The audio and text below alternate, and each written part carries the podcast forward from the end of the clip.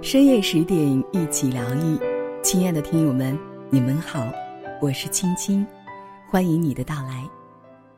我相信大家都听到过“原生家庭”这个词，许多心理学家证明，早期的生活经历，特别是原生家庭，对个人性格起着至关重要的作用。我们每个人都应该重视原生家庭对我们的影响。它真的值得我们投入一定的时间和精力，认真思考自己原生家庭到底给我们带来哪些影响。因为直到我们组建自己的原生家庭，不仅关系到个人的生活质量，还会在很大程度上影响我们孩子的一生幸福。那么在今天呢？青青要和大家聊一聊有关原生家庭带来的影响，以及怎样走出这样的阴影，是一篇非常实用性的心理文章。如果大家喜欢今天的推送的话，记得在文末点赞啦。好了，一起来听胡慎之的《中国式家庭悲剧：受虐与施虐者其实是一个人》。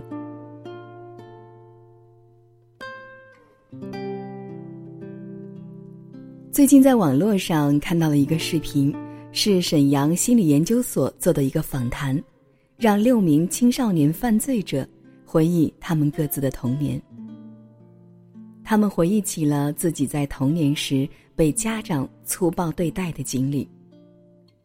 这些曾经被暴力对待的经历，在他们成长到一定阶段后，化成了一把锋利的尖刀，刺向了别人。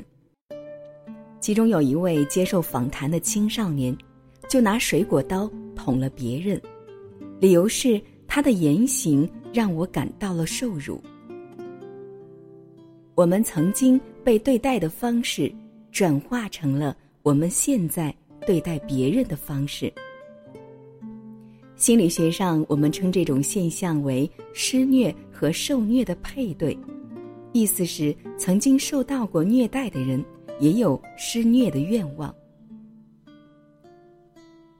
前段时间，我在微博上做了一个调查：那些年，你父母对待你的粗暴方式有哪些？当我看到血淋淋的留言，真是令人心疼。其中有这样的现象：为什么很多受虐的小孩是在讨打？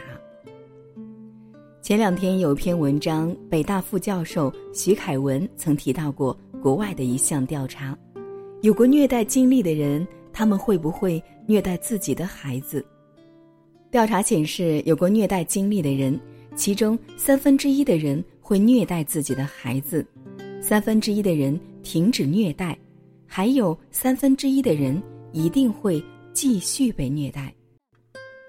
虐待带给人的心理体验。一般有四种，即绝望、孤独、无助和恐惧。其中无助感和孤独感跟死亡的体验很像，是我们最不愿意体验的两种感觉。而虐待恰恰可以让我们体验到这两种感觉。我们先来说说为什么那些受虐的人会继续被虐待。曾有一个来访者，他跟我说，在兄弟姐妹中，他是最听话的一个。从小，他爸爸经常用暴力的方式对待孩子们。有次他做错了事情，他爸爸问他打几下，他说打一百下。别人说：“你傻啊，干嘛说打一百下？”实际上，只有在他爸爸打他的时候，他才觉得跟爸爸的关系。较为亲近的，因为他的妈妈在他们很小的时候就离开了家，他唯一的亲人就是爸爸。贯穿到整个孩子的成长，父母皆是孩子的重要客体。对孩子来说，重要客体有比没有好。这意味着，哪怕是坏父母、有暴力倾向的父母，也比被父母抛弃的好。被虐待的人有受虐的愿望，这种愿望背后隐含的内容是，企图得到我所恨的客体爱的回应。这些孩子真的是在讨打，讨打的方式是不断的制造麻烦。明明知道制造麻烦后父母会如何对待他，但他依然如此。其实他内心所希望的，自己犯了一次大错，然后父母不再那样对待他。那我们再说一说，为什么受虐者会转而虐待他人？受虐的人到后来会成为虐待者，可能是因为受虐者对攻击者的认同。《心灵捕手》是一部很好的心理疗愈电影，也是我从事职业生涯以来较为认可的一部。男主角威尔的童年非常糟糕，他是一个孤儿。被遗弃后寄养到许多人的家庭里。当被寄养到第三个家庭里时，养父喝醉酒后会虐待家里人。有次养父让他选择被打的工具，他选了一个给自己带来伤害最大的斧子。这段小时候被虐待的经历是怎样影响他的未来呢？当他被迫去找心理医生做咨询时，他会对每个心理医生进行挑衅，故意激怒别人，让自己再一次体验熟悉的被虐待的感觉。最后，很多医生都纷纷的离开了他。在这个过程中，似乎他很轻松的应对咨询师们，那种被虐待的感觉又回来了。直到最后，他遇到了真正疗愈他的心理医生桑恩。同样的，他挑衅对方的一切，尤其是他已故的爱妻。影片中还有一个这样的场景：当威尔看到幼儿园时欺负他的那个人，二十多岁的他毫不犹豫地将他殴打了一顿，就像当年虐待他的养父殴打他一样。所以说，施虐者和受虐者在同一个人身上是存在的。为什么威尔小时候被虐待后会变成现在这个样子？心理学家弗洛姆在书籍《逃避自由》有一句话，给这种行为做了一个很好的解释。有的时候，我们之所以攻击别人，是因为我们想保护自己。保护朋友。换言之，我们之所以要对别人暴力攻击，可能因为我们曾经被暴力的对待过。被暴力对待的时候，我们是一个受害者，特别无力、无助和孤独，希望通过虐待别人的方式将这种感觉传递出去，因为那种感觉实在是太糟糕了。受虐的感觉真的太糟糕，你会感到如同待在黑洞里的孤独。很多人在外面受了一些压力，回到家里虐待亲人，这是因为他们在外面感到的是一种受虐的体验，所以他要把自己受虐的体验传递给别人，而亲人恰恰是最安全的，是不会离开的。受虐者希望通过虐待的方式，把受虐后的无助感、孤独感传递给别人，渴望得到别人的理解。正如我只有让你尝过苦瓜的味道，你才能真正体验到我此刻的感受，这是其一。第二点原因是，面对重要的课题，我们有一个最基本认同的方式，那就是忠诚。孩子就像在对爸爸说：“你看，你打我了，我正在用你爱我的方式来爱我的孩子，因为我很爱你。”那么虐待便这样传递了下去。那么我们该怎么逃出这个怪圈？这种虐待的方式在中国家庭里并不罕见，但为什么有些人变成了恶贯满盈的罪犯？而有些人却没有走上犯罪的道路呢。我来讲讲我的童年故事吧。严格意义上来讲，我也受到了父亲的一些虐待。犯错后，我父亲经常不让我吃饭，跪在板凳上面壁思过，一跪就是几个小时，一动不动，并且他会用言语侮辱我，垃圾、废物、杀千刀的，甚至是殴打我。那时我还小，知道他是我父亲。力量上的悬殊太大，但在我的头脑里产生了一个想法：长大后他肯定打不赢我，我要报复他。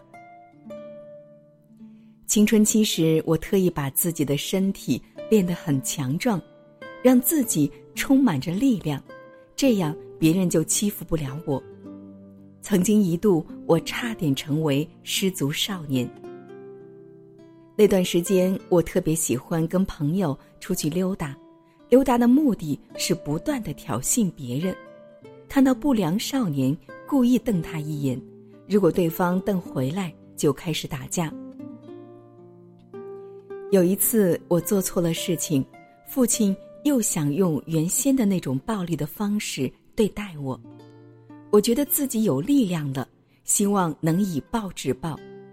那时我们两人瞪着对方，俨然是一对怒气冲冲的父子。然而我期待的一幕却没有发生，那一刻父亲并没有揍我。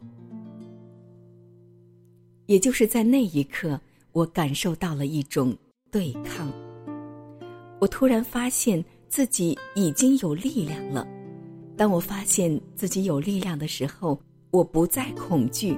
我不再担心随时有一种暴行发生在我身上，我开始慢慢的按照自己的意愿去做一些事情，不是因为他高兴或者不高兴，而是考虑到自己怎么样去对待外在的这个世界，而这就说明我们达到了和解的状态。当我与父亲达成和解，我便不需要用认同他的暴力方式。再用它去对待别人，这个时候才是受虐的阻断吧。如果你不想让施虐和受虐的循环再一次延续到孩子身上，我还有个小小的建议，那就是管理自己的情绪。当我也为人父母，我内心中一直不愿意用父亲对待我的方式去对待我的孩子，但我的第一个孩子。总是激发起我的这种情绪。当我的情绪被激发时，我能意识到这个问题又再一次发生了。通常我会在做事前先处理好自己的情绪。有一次，我的孩子违背了我们之间约定的三个重要原则：不撒谎、为自己的事情负责、尊重他人。那次，他告诉我他的暑假作业做完了。但实际上呢，他的作业本根本没有带去爷爷奶奶家，放在了广州。后来我打电话给他，他也不接，可能他觉得自己撒了一个谎，感到了压力，怕没办法交代，所以不接我电话。他暑假回来，我告诉他，我要惩罚你。我记得我花了整整的一天时间处理自己的情绪。不让自己陷入到那种循环中，把对他的惩罚变成一种虐待。惩罚他之前，我跟他进行了一个很好的沟通，最后我打了他三下屁股。那时他八岁，现在已经十八岁了。除了那次惩罚，再也没有过。很庆幸我家庭中的暴力方式没有延续到我的孩子身上。冲动是魔鬼，冲动的背后恰恰也有这种情节作祟。只有我们自己能打破施虐和受虐的循环，不再因一时的激惹产生应急性的反应，瞬间做出一些糟糕的事情。如果你曾经遭受虐待，请告诉自己，自己已经不再是受害者。那仅仅只是自己的过去。现实生活中，当你的情绪被激发时，停顿三秒，思考一下，找到情绪的激发点，安抚自己，放松自己的身体，找到需要表达的点。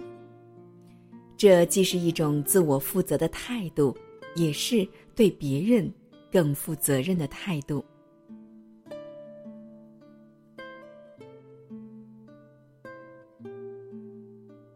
好了，本期的文章分享就到这里了。更多的美文，请关注深夜疗愈。我是青青，感谢您的守候聆听。下期节目再见，晚安。